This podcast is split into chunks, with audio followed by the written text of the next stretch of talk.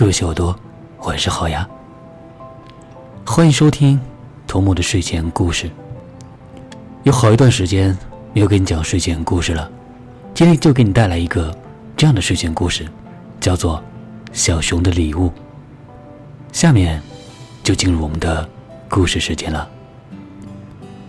话说呢，小兔子的生日到了，作为朋友，小熊想送小兔子一个特别的生日礼物。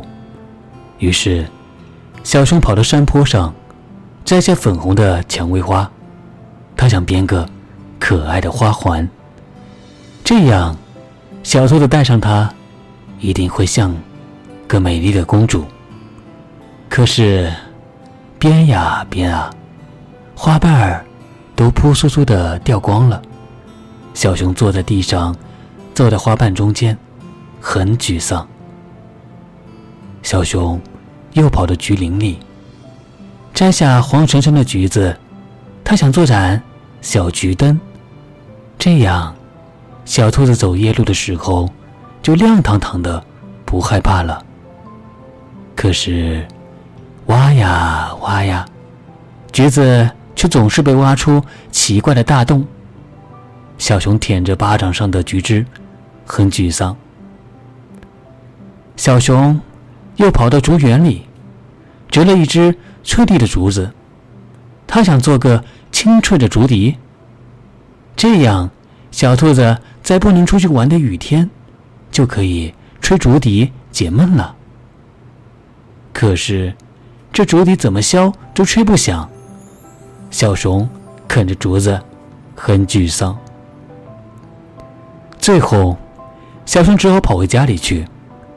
他爬上阁楼，找到了藏了整整一个冬天的蜜糖罐。他捋起袖子和面，剥松子，敲杏仁，洗草莓。他想做一个大大的生日蛋糕。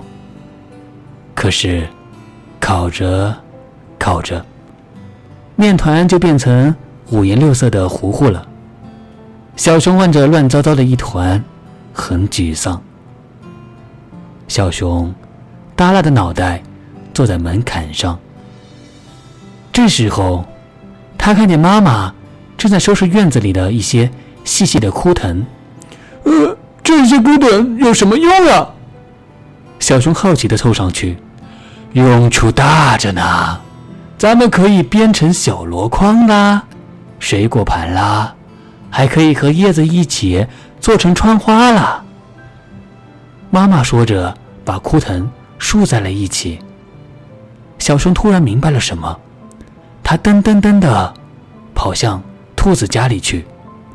我本来想送给你一个特别的生日礼物的。他哼唧哼唧的说着事情的经过。咦，就是这个？小兔子疑惑的看着他怀里乱七八糟的花瓣、橘子、竹笛和糊糊。你看。山上的蔷薇花瓣可是用来泡茶喝的。小熊把散乱的花瓣放在茶杯里。这些橘子呢？可以用来打新鲜的果汁吗？小熊把这些有洞洞的橘子塞进榨汁机中。还有糊糊，咱们可以用来煮香喷喷的甜面汤呀。小熊把混着松子、杏仁、蜂蜜、草莓的糊糊。倒进了锅里。至于这个吹不响的竹笛，正好给你做个项链。小熊用细细的线穿过竹笛，翠绿的项链配上小白兔的白色的白衣，真是好看极了。你的礼物真的很特别呢。